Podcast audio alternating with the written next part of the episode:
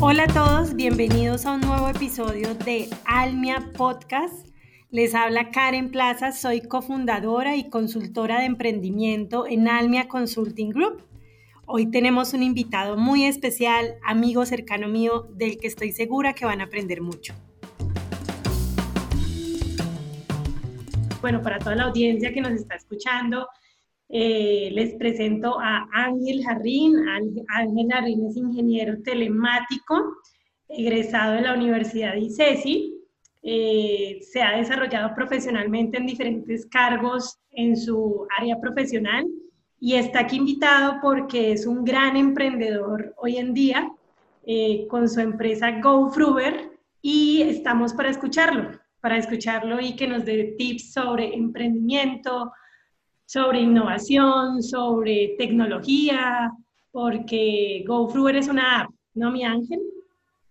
Sí, en ese momento es, una, es, una, es un sitio web. Estamos en ese momento trabajando en el tema de lo que es la aplicación móvil.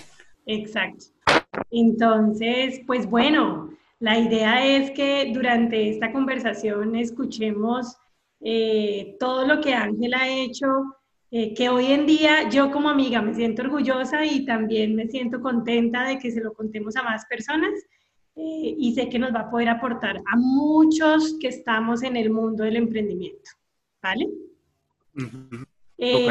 Mi ángel, bueno, la dinámica es la siguiente. Hay unas preguntas de un libro muy bueno que se llama Tribe of Mentors eh, y nos gusta tener esta dinámica en los Almia Podcast porque son preguntas poderosas, ¿sí? Y lo que queremos en Almia es tener conversaciones poderosas. Entonces, eh, voy a iniciar a hacerte esas preguntas y la idea pues es que a medida de la conversación vayamos eh, revisando las respuestas, también podemos contar experiencias pues alrededor de esas respuestas, ¿vale? Súper, vale. De una. Bueno, Ángel, ¿cuáles son los tres libros que han influenciado de manera importante tu vida? Vale, esa creo que si me hubieras preguntado eso el, año pasado, te hubiera, te hubiera, contestado ninguno, literalmente, en estas épocas. Eh, bueno, y antes, y antes de contestarte la pregunta, también eh, contarle pues a la audiencia de que no solamente es GoFruber eh, el, emprendimiento, sino que también hay otro emprendimiento que es enfocado a temas de productividad que se llama Emprendiarios. Claro. pues les contaré un poquito sobre eso. Y bueno, entonces respondiendo a tu pregunta, yo tengo tres libros que leí este año y cada uno empezó a llegar en el momento adecuado. ¿sí? Si bien no, yo no era una persona que, que tuviera como tanta pasión por la lectura, por ir a una librería y decir, uy, me voy a comprar ese libro, no, no, tenía, no tenía esa pasión. Y en ese momento yo estaba trabajando en una empresa aquí en Cali y en un showroom que hicieron eh, estaba, creo que la Librería Nacional, vendiendo libros en uno de los pisos de, de, la empresa. Y ese día pues me dio por ir a ver eh, libros, porque todos mis amigos deberían ir a ver libros ese día como por quemar tiempo en el trabajo, en esos espacios que uno dice, cuando uno está las cosas. desocupado y quiere... Exacto. Sí, que uno está como que, ese momento del día que uno tiene como pereza, como que ah, no me fluyen las cosas, vamos. Y fui, y recuerdo que yo viví eh, en la Vía al Llano un tiempo y tenía un muy buen amigo que era un gran lector, un ingeniero también que trabajaba por allá, y me, me hablaba siempre de un autor que se llamaba Mario Mendoza, ¿sí?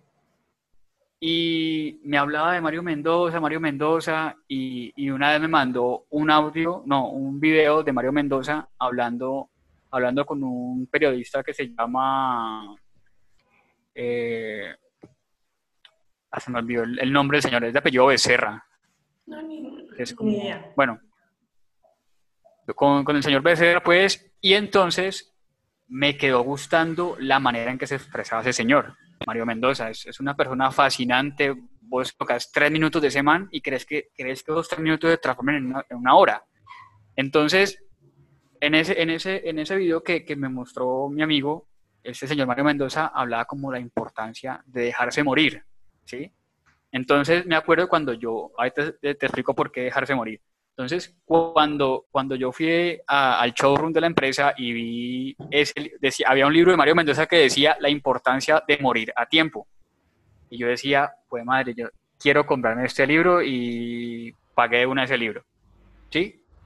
Igual lo compré y lo dejé en la estantería, no lo leí, yo como que bueno.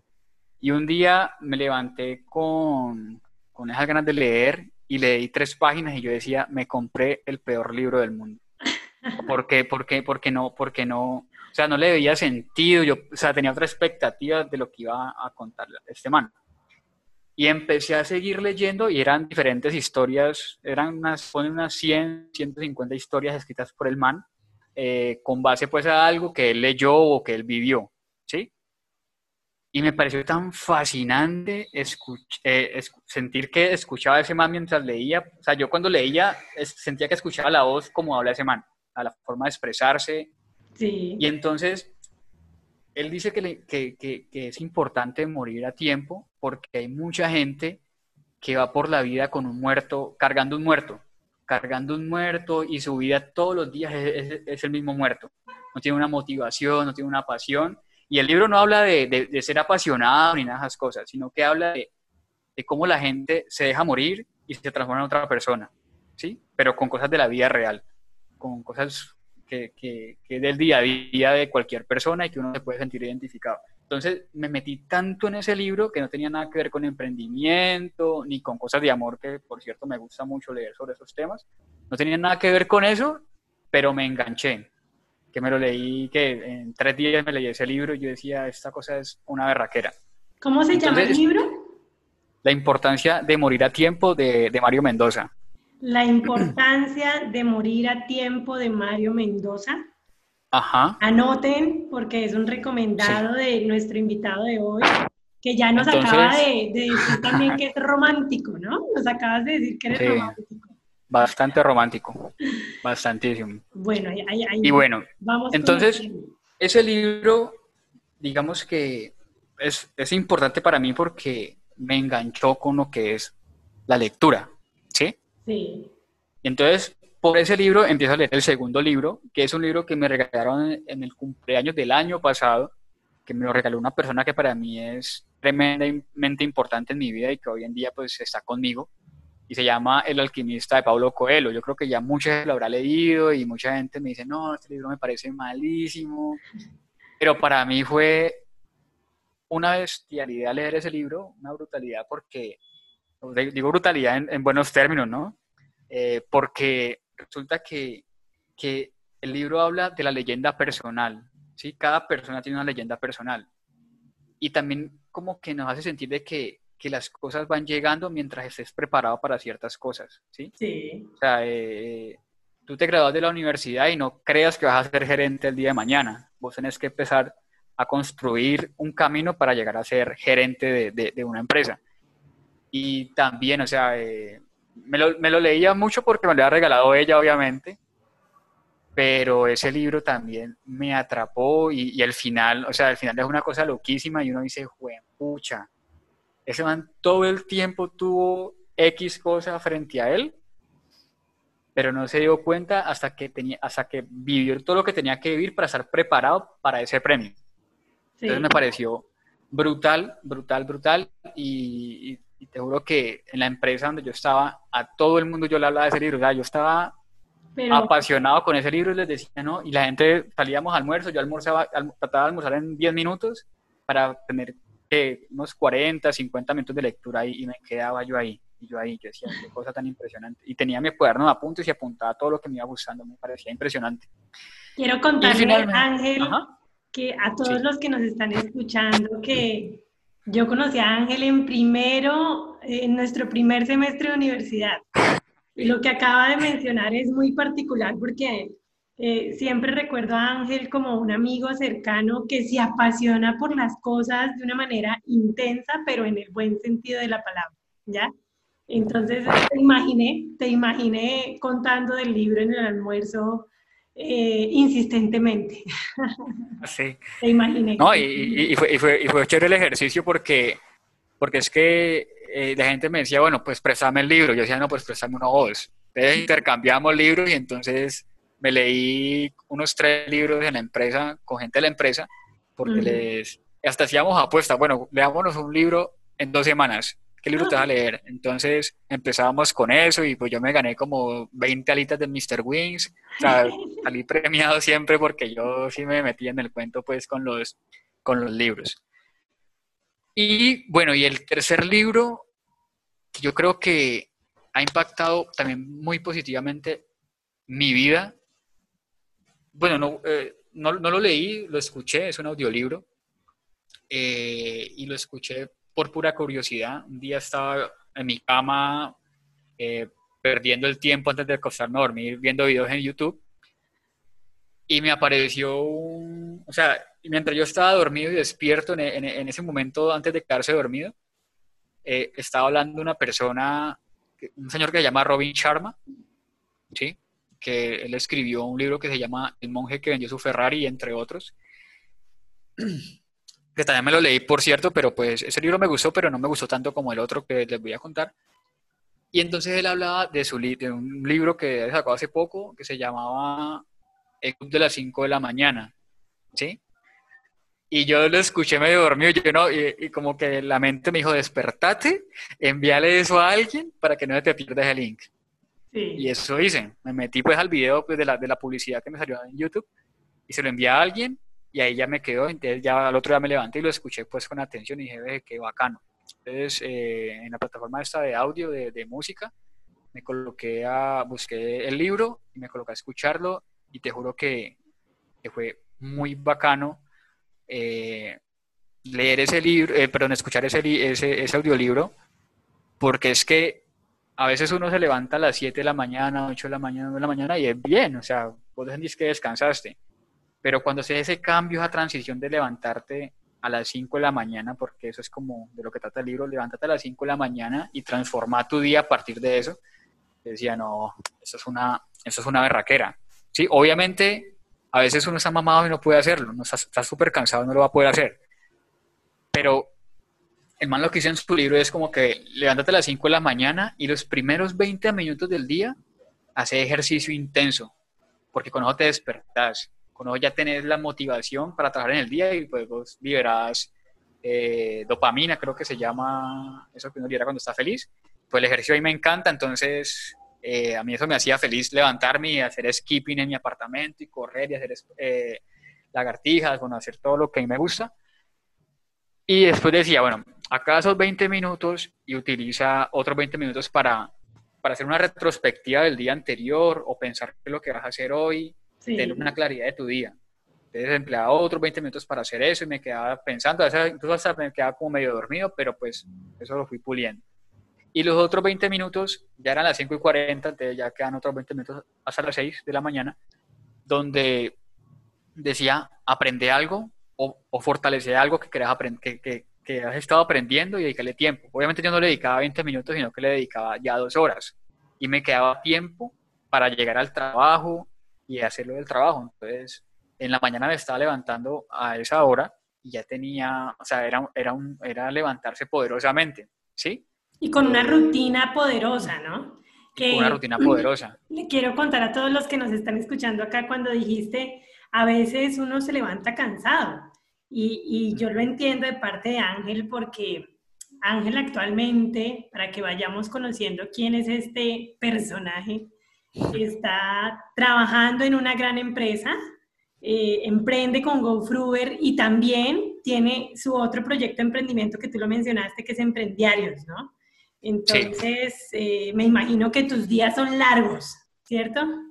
Sí. No, sé cuántas horas, o, de pronto muy eficientes, porque, porque, bueno, estás haciendo y aportando bastante ahorita a diferentes sectores de la economía, ¿no, mi ángel? Sí, total, total. Eh, no, es difícil, es difícil, la verdad. A veces, un, día yo le decía a mi mamá, mami, estábamos en, ella, estaba, ella estaba en la lavadora, al lado de la lavadora, y yo me levanté con los ojos cuadrados del computador, con dolor en la espalda, y yo le dije a mi mamá, mami, emprender es una mierda. Estoy mamá, estoy que, estoy que ya más o menos le digo, ahora no quiero estar más con eso porque es que eso es un sacrificio muy grande que uno tiene que hacer, ¿sí me entendés? De tiempo, y obviamente a uno le gusta, pero a veces uno llega a un momento en el que uno ya dice, ya como los, los, que estamos en el tema de la ingeniería no compilamos, no, no pensamos, ya uno ya parece una máquina. Entonces... ¿Y ese sacrificio, Ángel, qué recompensa trae ese sacrificio?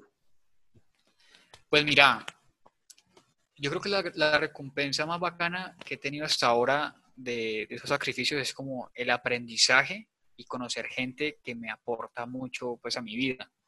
¿Sí me entendés? Eh, yo trabajo con, pues yo trabajo en, en trabajo con un amigo de toda la vida, de que tenemos cuatro años, y él es fundador conmigo pues de, de, la empresa. Y en, y en Emprendiarios emprendo con uno de mis mejores amigos de la universidad también, que tú lo conoces muy bien a él. Y entonces, trabajar con ellos, digamos que aunque a veces es difícil, pesado, en el sentido de, lo que digo de tiempo, que a veces digo, ¿qué voy a hacer? O me toca que un día es, un día ese, un día ese, un día ese, un día ese. Pero hablar con ellos siempre es como que si yo estuviera viendo a, un, alguien brillante y, me dice tantas cosas como que yo no, tengo que, tengo, que, tengo que ser así, tengo que aprender eso, tengo que hacer lo otro. ¿Sí me entendés? Entonces me parece que es muy bacano y, y además creo que, que o sea, yo sentía que trabajaba alguna vez en, en las empresas donde, trabajo bajo presión, pero con ellos aprendí a qué es trabajar bajo presión. O sea, a veces hay muchas cosas por hacer y cuando ya la cosa es de uno, que depende de uno o, depende de, nuestro equipo, pues uno ya se mete en mucha presión y uno ya empieza a aprender qué es trabajo bajo presión. ¿Sí me entiendes? Entonces he aprendido mucho sobre, sobre eso. Qué bueno, bueno. Bueno, vamos a, a otra pregunta que esta, esta es una de mis favoritas, ¿ya? ¿Tienes algún fracaso favorito? Sí, sí. ¿Cuál? Mira, pues eh, yo, tengo como, como, un punto de inflexión en mi vida, ¿sí? Hace, hace unos tres años eh, yo quise emprender también, quise emprender y yo tenía una idea de negocio que para mí era la idea de negocio que iba a cambiar el mundo del deporte, pues, aquí en Cali. Y yo decía, no, eso, eso, con eso la rompemos. También llamé a otro amigo que también tú lo conoces, después te quién es, y ese man dijo, Ángel, me encanta la idea, y empezamos a, trabajar sobre la idea. Entonces yo estaba tan, tan, como, tan apasionado con esa idea que tomé la decisión de renunciar a la empresa donde yo trabajaba en ese momento, pero no hice un plan después de renunciar. Simplemente dije, hoy, hoy me levanté apasionado y dije, renuncio y renuncié y primero pues me metí en el cuento de, del proyecto, busqué un aliado que era con el SENA, con un programa que se llama Tecnoparque, que ellos están ahí en Plaza Caicedo y, ellos apoyan emprendimientos. Entonces fui, hice un pitch, les gustó la idea y empecé a trabajar, pero yo empecé a notar que, que el equipo como que no estaba alineado conmigo. Entonces yo sentía que yo era el único que había renunciado, el que dejó de percibir ingresos, los demás en su casa relajados y, y yo camelle, camelle camelle y, y, llegó un punto en el que se me acabó la plata y yo decía, bueno, ¿qué voy a hacer? Entonces me llené de muchas inseguridades y pasé alrededor de año y medio sin percibir ingresos de una empresa. Ya me tocaba a mí buscar la manera de, de generar, de generar dinero. Entonces, ese no fue el gran fracaso, ese fue una equivocación. ¿sí? Entonces, eh, un día cuando empecé, cuando ya empezamos con el tema de GoFruber, eh, estaba yo en la Universidad Católica en un, tema, en un programa que hace el Ministerio de TICS que se llama apps.co. ¿sí? Entonces, uno de mis socios me dijo, ve, eh, acompáñame a donde un amigo que, para que me den unas cosas del computador, no sé qué. Y nos vimos fueron de él y el man me dijo, ve Ángel, eh, necesitamos un ingeniero en la empresa para que se vaya a trabajar a la vía del llano.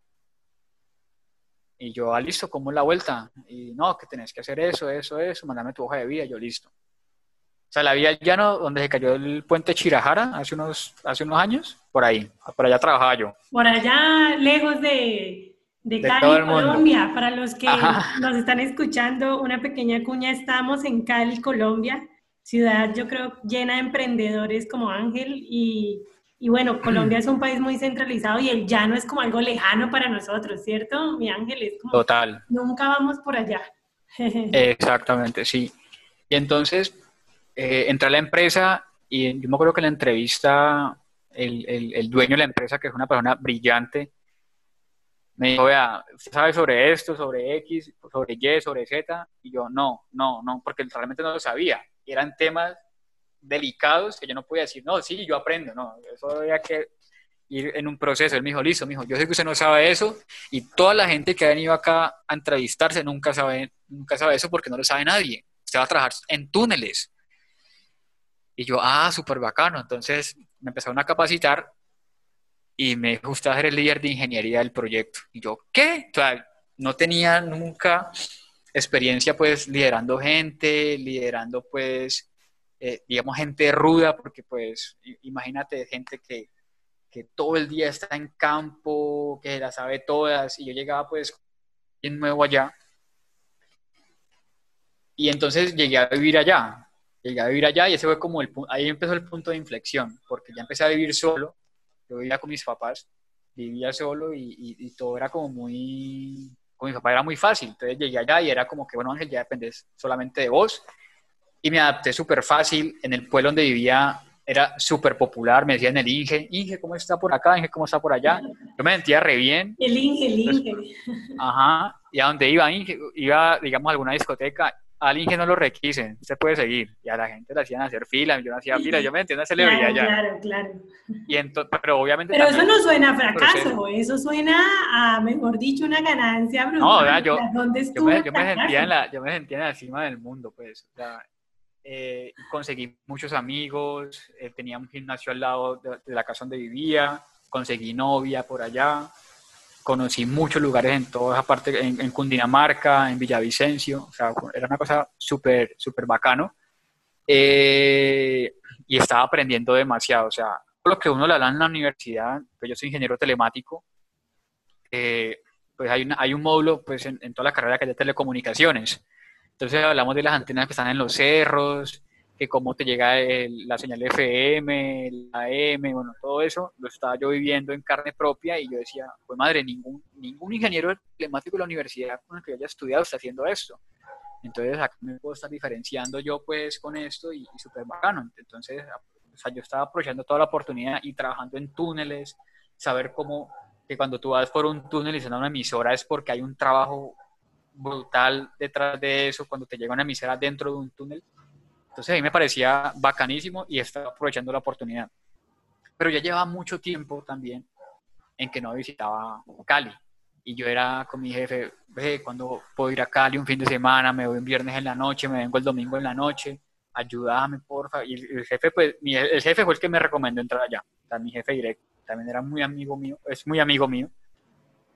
Y yo le dije, déjame, déjame. Y para una Semana Santa yo quería ir para Cali y el man me dijo, no, te tenés que quedar allá porque la vía, si, si hay un daño en la vía, en cualquier cosa la vía, en esos postes SOS, nosotros también trabajamos en los postes SOS, esos postes naranjas que hay en la vía, ¿los has visto alguna vez?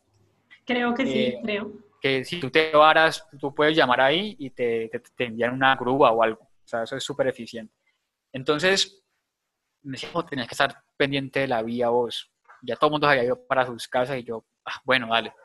Entonces, me quedé y cuando él fue al pueblo, yo le dije, mira, para el Día de la Madre ya hablé con mi familia, voy a estar allá.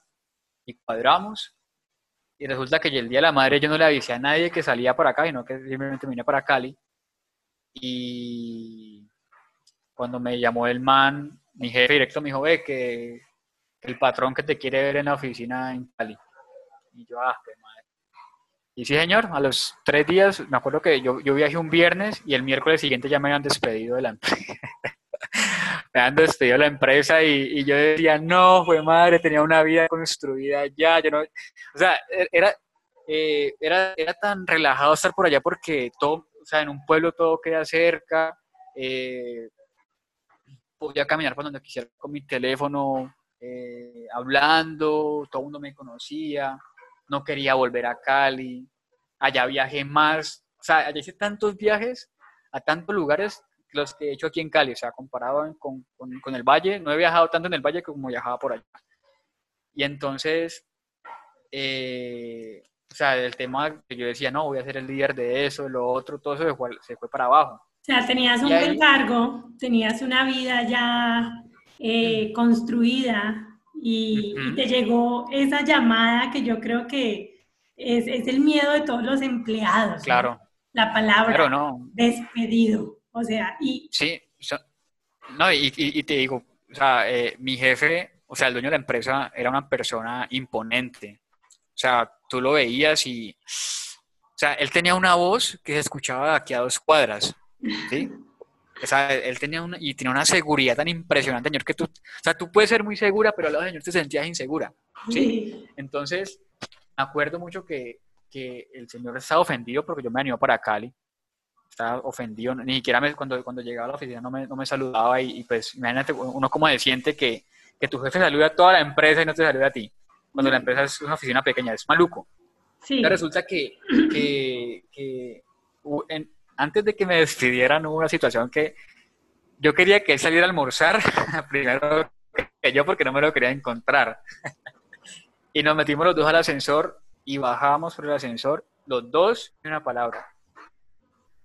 Y el man estaba se ofendió más con eso y pues yo también tenía, eh, era muy orgulloso. Después creo que hablando contigo me decías, hay que ser cortés siempre en la vida, por más que estés en desacuerdo y, eso, eso es una enseñanza de ese fracaso. Y el señor a, las 3 de la tarde ella me dijo, eh, tenga Bucarta. Y yo, wow. Bueno, ¿y por qué un, un suceso como estos, Ángel, en donde te despidieron, es tu fracaso favorito? ¿Por qué? ¿Por qué? Porque es que primero entendí el valor de ser independiente, porque es que los papás de uno, uno siempre va a ser el, uno siempre va a ser el niño de los papás, ¿sí? Por más de que tengas 50 años, 40 años, tu papá, si tus papás viven, vas a ser el, vas a ser el bebé de ellos. Entonces, eh, cuando llego a Cali, yo decía, no, yo no quiero vivir más con mis papás, yo tengo que estar solo otra vez. Entonces, empezó mi independencia desde ese momento, ¿sí? Y entonces se vinieron más oportunidades que, que, yo no esperaba. Y un amigo un día me dice, ve, necesitan a alguien que, que haga una aplicación móvil. Y yo no tenía ni idea de hacer una aplicación móvil. Y yo, ah, dígale que yo, que yo le hago. O sea, digamos que ya había sentido que, que, todo ese proceso en el que fracasé había, había tenido, pues había tenido, había creado cierta fortaleza en mí, cierta seguridad. Y yo le listo, con, contactarme con el Señor y hablamos y hablamos con el, con el Señor y trabajé con ese man siete meses y yo dándole y, entonces empecé a adquirir una responsabilidad. Yo decía, trabajo para alguien en Medellín y, y, yo me estoy levantando todos los días a las 8 de la mañana pues a trabajar. Ya estoy sentado en mi computador, le daba hasta las 9, 10 de la noche y yo empezaba a sentir lo, lo, la importancia de tener una responsabilidad sin que nadie te esté midiendo, ¿sí? Entonces... Eh, porque es que a veces, a veces pasa eso, a usted miden es por cuántas horas está sentado en un, puesto de trabajo y, y, a veces no se trata de eso, se trata de lo que vos avances y aportes al proyecto. Total, hay, hay, una frase que me encanta y es que a uno no lo contratan para estar sentado haciendo tareas, a uno lo contratan para solucionar problemas en el tiempo ideal, ¿cierto? Entonces, eh, calentar puesto, yo creo que no es el deber ser y, ahorita con teletrabajo nos hemos dado aún más cuenta de eso, ¿no? Que trabajamos para eh, alcanzar proyectos. Y, y, alguna otra razón? O sea, una, la primera, independencia, que yo creo que eso es algo eh, que va de la mano con otra palabra que dijiste muy poderosa, mi ángel, que es responsabilidad, ¿sí? sí. Sentirte responsable y cumplir, ¿ya? Eh, Exacto. Y bueno, ¿hay algún otro, otro motivo por el que sea un fracaso favorito? Otro motivo es que creo que me volví un ejemplo para muchos amigos. O sea, eh, eh, el hecho, o sea, yo obviamente yo, a todo el mundo no le cuento que me despidieron y, que, y que estoy siendo responsable y ganador, no. Pero pues obviamente en mi círculo más cercano me decían, mira que admiro eso porque te estás sobreponiendo a las cosas, a la situación. ¿Sí me entendés? Eh, yo siempre decía a una novia que tenía, no es que las circunstancias dominen, dominen tus momentos, sobreponete a, tus circunstancias porque es que En cualquier momento a otro, de cualquier momento a otro vos estás acá relajado y pum, te pasa algo y tienes que responder siempre a eso, ¿sí? Sea lo que sea. Entonces, eh, obviamente no te iba a decir que soy el que siempre sobrepone las circunstancias porque hay momentos en los que es imposible, pero pues tampoco dejo de que me, de que me ganen, pues, o sea, ahora pues, podré caer en alguna depresión porque pues es muy natural en las personas, pero el hecho es no quedarse ahí. Y creo que no me quedé ahí y empezaron a pasar cosas muy bacanas que, que, a día de hoy siento que en el proyecto en el que estoy, en la empresa que soy empleado en ese momento, tengo cierto nivel de liderazgo. El que trabajo me tiene mucho respeto a la hora de trabajar, ¿sí? Entonces, eh, creo que el hecho de que me hayan despedido construyó todo esto que, que hasta ahora se viene dando. Y bueno, pues apareció, apareció GoFruber en forma, apareció Emprendiarios en forma, entonces como que necesitaba como vivir esa experiencia y fracasar en esa experiencia para tener esa fortaleza de poder estar en proyectos eh, como GoFruber y Emprendiarios, porque si no hubiera pasado, créeme que en ese momento no estaríamos hablando. Qué bueno, qué bueno Ángel, qué bueno y, y, qué bueno que nos cuentas esta experiencia porque a veces eh, eh, cuando uno se siente aburrido en algún trabajo, y lo digo desde mi experiencia personal, ¿cierto? Eh, o con miedo, ¿sabes? Con la palabra miedo, o con estrés. Alguien me enseñó algo. ¿Por qué tienes estrés? No, porque mi líder, mi jefe, eh, me va a llamar la atención. ¿Y qué, eh, digamos, qué cosa peor puede pasar? No, que nuestro líder mayor nos llame la atención. ¿Qué otra situación peor puede pasar? Que nos bajen el salario, que nos paren el proyecto. ¿Qué otra situación puede pasar peor? Que nos despidan.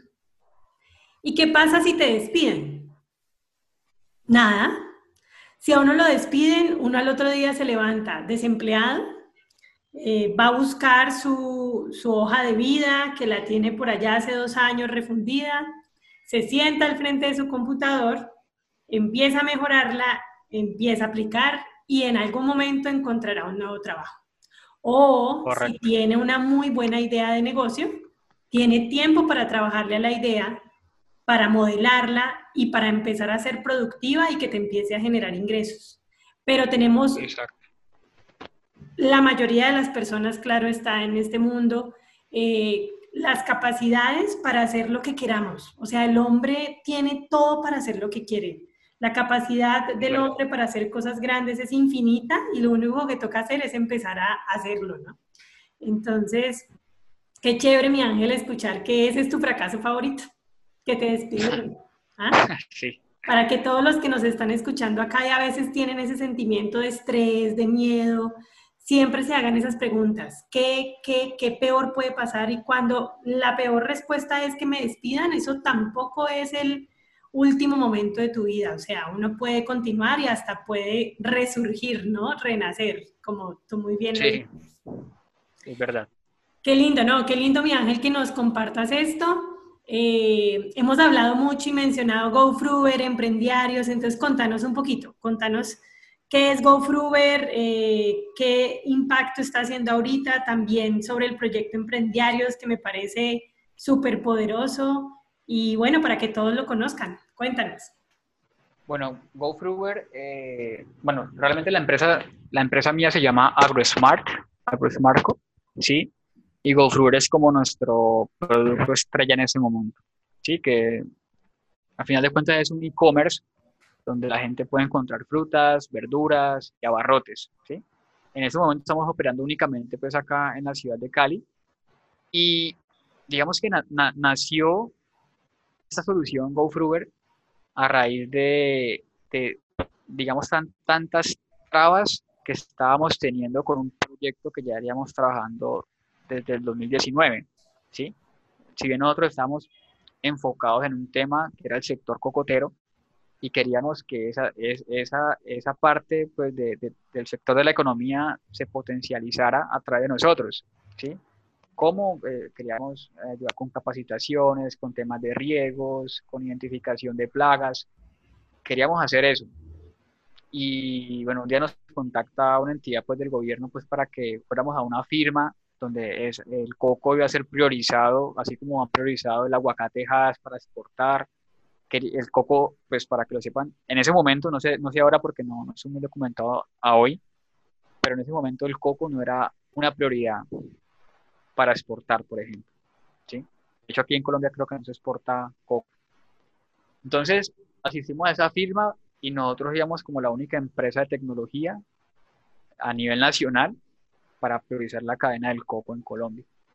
Pero, ¿qué pasó? Que por gente que no le dio la gana de ir en ese momento, eh, faltaron firmas y el proceso se dilató, hubo elecciones regionales y cambio de gobierno, eso, mucha burocracia por medio y, y, al final no pasó, no pasó mayor cosa. Entonces, este año dijimos, no, pues cambiemos, cambiemos la dinámica, lo dijo uno de mis socios, eh, uno de mis socios dijo, no, cambiemos la dinámica, miremos por este lado, por el lado que estamos allá con GoFruber, y empezamos y casualmente nos cayó el tema de la pandemia y, creo que, o sea, ya quedó la, la, pandemia en ese entonces, como que fue, en vez de ser un, una barrera, fue una oportunidad también para nosotros, porque la gente no iba a salir, iba a necesitar su mercado. Y empezamos también a trabajar con, con algunos agricultores aquí en la ciudad. Eh, pues aquí en la ciudad, no, acá en la región, más bien en el valle, a comprar ciertas cantidades eh, y empezar a distribuir pues acá en la ciudad. Y ya hoy, ya el 22 de octubre cumplimos seis meses de operación con GoFruber. Eh, lo bacano de esto es que realmente, o sea, nos lanzamos todos, dijimos, pues madre, hagámosle. No tenemos una validación del mercado, no sabemos si nos van a comprar, no, no, no sabíamos nada, simplemente se desarrolló la plataforma, eh, la pueden buscar, gofruber.com. Eh, se desarrolló la plataforma y la cosa empezó a fluir. O sea, el primer, el primer mes, entre el 22 de abril, 22 de mayo, tuvimos alrededor de 150 mercados vendidos y eso era un estrés. 150 mercados vendidos. ¡Wow! Como para que sepan todos, gofruber.com están en la comodidad de su casa y pueden hacer un mercado completo de frutas, verduras, y productos básicos de la canasta familiar como café, huevos, aceite, mm. y les llega en menos de cuántas horas es que les llega a la casa? Tú puedes pedir a cualquier hora del día, hasta las 12 de la noche. Si pides a las 59 de la noche, te llega al otro día entre 11 de la mañana a 4 de la tarde te estamos entregando. Y les queremos mejorar esos tiempos. Discúlpame, allí les están entregando, porque lo quiero decir, frutas y verduras de calidad. No hay nada más maluco que uno ir al supermercado y encontrar el aguacate duro que uno no se puede comer hoy. En cambio, aquí te llega el aguacate como tú lo desees eh, escoger, si duro o suavecito, ¿cierto? Porque está la opción, pues, de, escoger. variado, maduro, pintón. Sí. Ya te volviste un una persona de frutas y verduras. Ah, mi ángel, lo que Vamos aprendiendo, vamos, vamos aprendiendo. Pero sí, digamos que, que, que, hay una enseñanza ahí, es que nos tiramos de cabeza y ahí entendí yo la importancia de emprender. Porque es que emprender, sí, vos puedes tener la mejor idea del mundo, pero si no te lanzas de cabeza para validar tu idea, créeme que nunca, nunca, nunca vas a generar ni un peso. Ni un peso vas a generar. Súper. Porque la idea es esa lanzarse. Estás aplicando la teoría del emprendimiento puro, ¿ya? Que es Lean Startup, la metodología de eh, hacer, experimentar, medir, reconstruir, ¿ya? Entonces, cuando tú dijiste, nos lanzamos sin validación de mercado, a veces muchas personas que tienen ideas poderosas dicen, no, es que necesito hacer una investigación de mercado para ver si mi idea sí va a funcionar o no. Ese es el emprendimiento tradicional. El emprendimiento y la teoría del emprendimiento actual dice, no hagas un año investigación de mercado. La investigación de mercado más potente es una validación con un mínimo producto viable en un grupo seleccionado de consumidores que pueden ser tus amigos, así como lo hizo GoFruber. Porque te quiero preguntar algo, Ángel, para vender esos 150 mercados, ¿ustedes invirtieron dinero en publicidad? En ese momento no, nosotros empezamos a meter plata en publicidad en el mes del Día del Padre. O sea, sí hemos pagado algunas piezas digitales para el Día de la Madre, etcétera, etcétera, pero eh, eso fue orgánico y eso sí nos tocó a todos empezar a llamar a conocidos, ve, ta, ta, ta, ayudarnos comprando, porque uno, uno, uno a veces tiene que agachar un poquito la cabeza, como que ven y comprarnos, probar, tal. Y compraron y recomendaron. Sí, digamos que tuvimos, o sea, eh, fue un mes, un mes caótico porque eh, al inicio mal las, mal las cosas, o ah, que me faltó algo, y eso impactó de uno a los clientes porque pues un cliente no te va a decir, ay, sí, pobrecito, no, usted me tiene que traer mis cosas bien. Entonces ahí tuvimos mucha fuga de clientes, entonces ya empezamos a identificar de que el cliente quiere una experiencia post, post venta, o sea, cuando ya, ya ha pagado por la plataforma, quiere que su producto llegue como, como lo, él se lo está imaginando, literalmente, entonces empezamos ya empezamos a identificar ciertas cosas que a priori no teníamos identificadas, ¿sí? O sea, que no, no teníamos ni siquiera en la agenda, que la experiencia iba a ser, eh, eh, ¿cómo es que se dice? Una prioridad. Una prioridad. Súper. Bueno, no, Ángel. Llevan ya, nos mencionaste seis meses de operación, ¿correcto?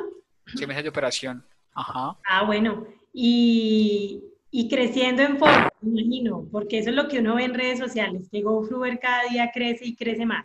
creciendo en forma y no, y estamos pasando por un proceso maravilloso. Eh, bueno, les quiero contar algo. Antes, antes, cuando aquí en Cali hacen muchas convocatorias para entrar a, para, para crecimiento de, de emprendimientos o empresas, y a veces, muchos años antes, cuando yo te dije que salía a emprender, era muy frustrante meterme a esas, querer meterme a esas convocatorias. Me decían, tiene que tener por lo menos 20 millones en ventas, eh, tantos millones en ventas. Entonces, para mí era, a veces emprender sentía que era algo muy lejano porque cuando querían entrar a ese tipo de, de, convocatorias no podía. Y mira que con, con esa validación que nos, eh, con esa no validación que hicimos al inicio, generamos casi unos 20, 25 millones en ventas. Y eso nos permitió entrar a un proceso que estamos ahorita, que, que ha sido maravilloso porque, porque es que, o sea, se aprende tanto. O sea, uno, uno cree que emprender es, ah, una idea la desarrollo y me, pongo a vender y no es así. O sea, hay tantas cosas que tenés que tener en cuenta que vos decís, uff, eso lo hubiera sabido hace dos, tres meses, hoy la estaríamos recontraestallando en el mercado, pues. Entonces, como que te digan, es que, ¿quién es tu cliente? O sea, nosotros sabíamos que nuestro cliente era todo Cali, entonces que nos iba a comprar cualquier persona, pero no, a uno le dicen, venga, pues, quédese ahí. O ¿cuál es, tu, ¿cuál es tu propuesta de valor? No, pues yo voy a llevar frutas, verduras y abarrotes de buena calidad. Y pues me dice, pues, marica, eso lo hace, lo, hace todo el mundo. O sea, eso, eso, eso todo el mundo lo hace. O sea, eso es lo que todo el cliente está esperando. Vos tengas una fruta de buena calidad, tu producto eh, completo y que te llegue en la hora que vos dices que va a llegar. Eso no es propuesta de valor. A mí me pararon unos, unos empresarios y me dijeron, no señor, usted no tiene que cambiar eso. Y eso te permite ahí ya pensar en temas de innovación. Y ahorita estamos en ese proceso y vamos nosotros, mejor dicho, que ayer teníamos reuniones con, con gente del Ministerio de TICS y nos decían, los felicitamos porque la reunión que tuvimos hace un mes es total, o sea, los empresarios que vimos hace un mes son muy diferentes a los que estamos viendo ahorita. En cuanto a idea, entonces, para mí fue súper chévere, pues, tener eso y unos mentores espectaculares, entonces el proceso ha sido muy, muy bacano, me ha parecido muy bonito, pues. Todo, todo y me, me, me, contacté con gente que yo nunca pensé que me iba a contactar. Por ejemplo, hay un señor que se llama Rodrigo Varela de, de la Universidad de ICESI, que es como una eminencia, y ese man escribió un libro que todos vemos en primer semestre, no me acuerdo cómo se llama la materia, y yo salí en una conferencia, él, tú, eh, él y yo en una, en una sala hablando los dos, y el man interesado, yo decía, no, o sea, para mí era algo que, que, que era como imposible de vivir o pensar y, pasó. Entonces, son como ese tipo de cosas que te empezás a relacionar con más gente. Bueno, chévere una palabra que mencionaste. Uno encuentra mentores muy buenos, muy cracks. Y estamos aquí en, en esta conversación eh, alrededor de una dinámica de Tribe of Mentors, de, de, de, digamos como esa tribu de mentores y de preguntas poderosas. Entonces, eh, yo creo que algo fundamental y como, digamos, conclusión de lo que acabas de decir y lo que puedo concluir, a través de eso es que eh, un emprendimiento también necesita mentoría, necesita quien le diga, eh, ¿estás haciéndolo bien? Que te ayude a cuestionarte, que te ayude a, verificar si tu modelo de negocio está bien después de que ya empezó a operar, porque tú ya estás operando, ¿cierto? Entonces, eh, no, súper poderoso eso, Ángel, chévere que nos cuentes esta experiencia. vamos a dejarles eh, varias historias y, varias publicaciones del programa en el que Ángel está, que se llama apps.co, ¿correcto? Tú nos mencionaste al inicio, apps.co es un programa del Ministerio TIC, eh, muy conocido en el sector del emprendimiento, innovación, tecnología, eh, y puede ayudarle a cualquier persona pues que también tenga una idea de negocio. Ángel, cuéntanos sobre emprendiarios, porfa. Entonces, un, paréntesis rapidito, ahí como para que todos sepan, si tienes una idea de negocio de base tecnológica, eh, puedes buscar siempre las, convocatorias de apps.com. Ellos tienen una convocatoria de, descubrimiento de negocio, donde también tienen una, tienes unas mentorías para consolidar la idea. Y hay otra, otra, otra fase que es crecimiento y consolidación, que es donde estoy yo. Yo ya pasé por la fase, ya pasé por la fase de, de descubrimiento, ya estoy en ese momento en crecimiento y consolidación.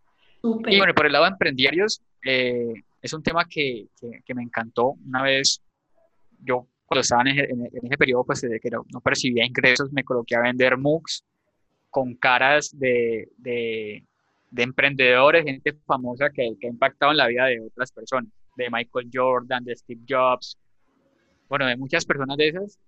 Y yo le vendí a uno de mis mejores amigos, que hoy es socio mío en Emprendediarios, y él, me, él, llegó con una agendita y me dijo, ve, mira que me compré esta agenda y, él, es una persona que escucha muchos podcasts y él de todo aprende y me, me, me, me retroalimenta a mí.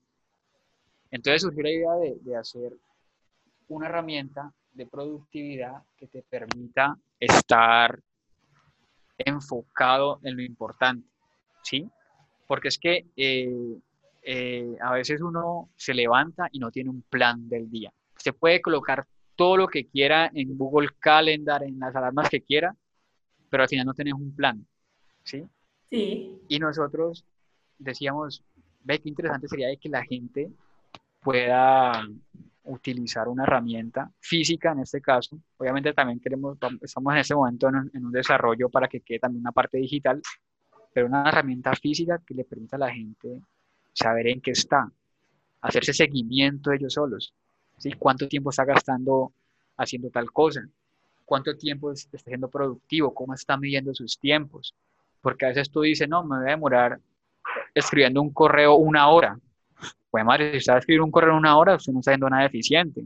Entonces, digamos, es un ejemplo muy, muy banal, ¿no? Pero, pero o sea, tú te demorarás 10 minutos máximo, pues, así es, que tiene que, debe tener mucho contenido. Entonces, empezamos y él y yo escribimos prácticamente un libro de productividad, nosotros investigamos, si nos, nos tocó sentarnos a investigar porque no era, no era algo tan fácil de validar como GoFruber, por ejemplo, y nos sentamos a escribir, investigamos, sacamos datos, hicimos una validación de mercado sin tener producto eh, en redes sociales y tuvimos mil personas interesadas en, nuestro producto, hicimos, uh, wow, ¿sí?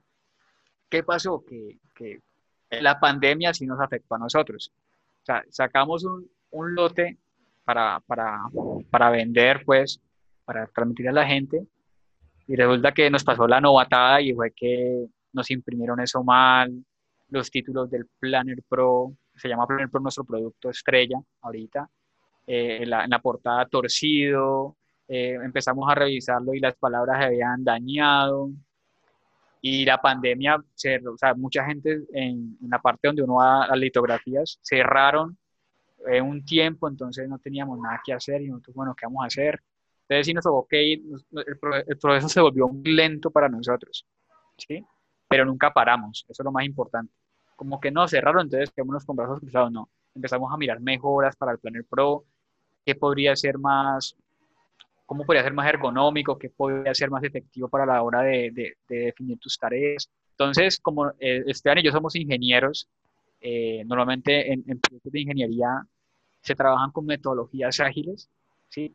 Entonces definimos como una metodología donde la gente puede trabajar por sprints de 15 días, donde la gente puede definir eh, ¿cuál es la misión que tienen esos 15 días? No, voy a aprender a desarrollar en tal plataforma, voy a finalizar eh, tales documentos que tengo que hacer y cada día defines unas tareas que son prioritarias y otras que no son tan prioritarias.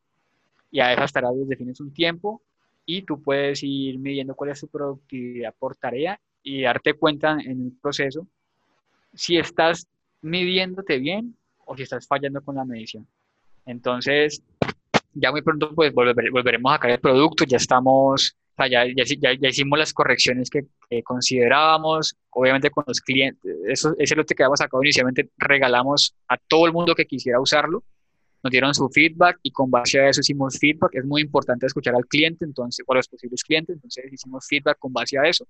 Y ya tenemos una versión final que ya estará más o menos a la venta a mediados de este mes o ya iniciando noviembre. ¡Qué emoción! ¡Qué chévere!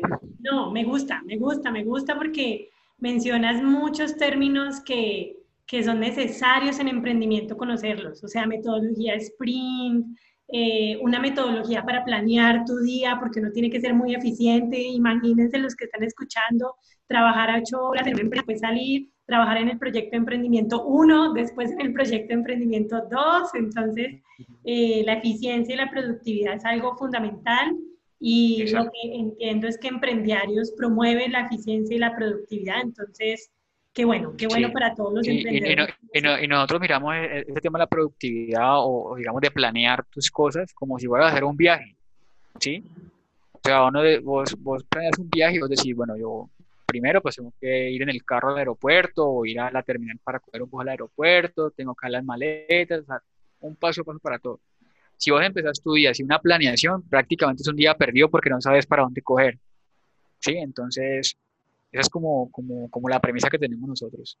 Un día planeado es un día aprovechado. Chévere, chévere, chévere, mi ángel, todos los aportes que nos has dado. Para finalizar, Quisiera hacerte la última pregunta de las, de, de las que seleccioné de, del libro Tribe of Mentors, eh, de acuerdo a algo que mencionaste, o sea, tú te quedaste sin trabajo y empezaste a vender MOOCs con caras de personas eh, que han influenciado mucho, como Steve Jobs, y me imagino que eh, los MOOCs tenían un mensaje, ¿correcto? ¿O solo tenían la cara? No, tenían un mensaje. Bueno, entonces, de acuerdo a eso, te voy a hacer la siguiente pregunta. Si tuvieras una cartelera gigante, metafóricamente hablando, claro está, mostrando un mensaje a millones de personas, ¿qué diría ese mensaje y por qué? Bueno, es una muy buena pregunta y es una pregunta que, que me respondí yo mismo este año leyendo un libro y es de Robin Sharma y no es el club de las 5 de la mañana, pero es el, el monje que vendió su reloj. Pero es que su reloj, su, su Ferrari. Estaba mirando mi reloj, me equivoqué. El monje que vendió su Ferrari. Eh, hay una frase que, que, él menciona ahí, pero no es, no es de él. Estoy seguro que no es de él. Pero dice, la suerte favorece a las mentes preparadas. ¿Sí? Es decir, repitamos, repitamos la suerte favorece a las mentes preparadas. Y para mí fue tan poderoso porque yo decía, si yo no estuviera preparado para, hacer esto, pues no me estaría llegando. ¿Sí me entendés? O sea, cuando usted llega una oportunidad es porque ya estás preparado o preparada para, para, para asumirla. ¿Sí me entendés? Lo que yo te decía al inicio, eh, tú no te puedes graduar de la universidad y ya vas a ser gerente el día de mañana, ¿no? vos tenés que pasar un proceso y, y después vos decís, la gente va a decir, uy, se mantuvo mucha suerte, y no, detrás de eso hubo un sacrificio, hubo trasnocho seguramente, y, ya, y, le llegó la oportunidad porque ya, ya, digamos que llegó a un nivel de madurez donde ya está preparado para asumir ciertas cosas. Entonces yo decía, eh, hace dos años yo no podía estar con GoFruber porque, o con, o con emprendedores porque no estaba preparado como para asumir un nivel de, trabajo como el que tengo ahorita, que a veces es bastante pesado, pero que tampoco, o sea, pues, digamos que disfruto, ¿sí? En ese momento ya como que ya todo está más tranquilo, no, tan caótico como al inicio, pero, pero que disfruto, ¿sí me entendés? Entonces, esa es la frase. La suerte favorece las mentes preparadas. que esté saliendo de Cali en Sameco Jumbo. La suerte favorece a las mentes preparadas. Total. Chévere, chévere. No, Ángel, muchas gracias por esta conversación. Definitivamente es una conversación poderosa. Esperamos que todos los que están escuchando hayan aprendido, hayan escrito cositas, tips de emprendimiento, de también de motivación, porque la verdad tú lo que estás haciendo ahora es motivar a muchos ángeles a continuar con sus proyectos, con sus sueños. Eh, y pues bueno, qué bueno escuchar toda tu experiencia, ¿vale? Muchísimas gracias por este tiempo, muy valioso. Vamos a dejarles en los comentarios y en diferentes publicaciones los emprendimientos de Ángel Jarrín gofruber.com para que compren sus frutas y verduras desde la comodidad de su casa. Aquí ya te hago publicidad política pagada. Eh, y también emprendiarios para que aprendamos sobre eficiencia, productividad. Entonces, pues bueno, Ángel, muchas gracias por la invitación. Te lo agradezco de corazón. No, gracias a ti que me invitaste antes. Ah, sí. Gracias, gracias por... yo me siento... Yo es que muchas gracias por tu invitación, mira.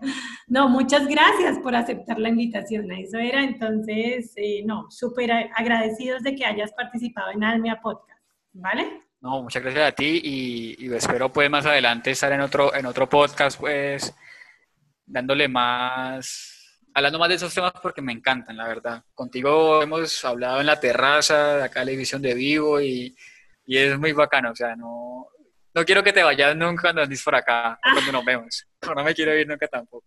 Entonces, no, súper, súper agradecido con vos y, y, gracias, gracias, gracias por, por esa invitación. La verdad que me encantó.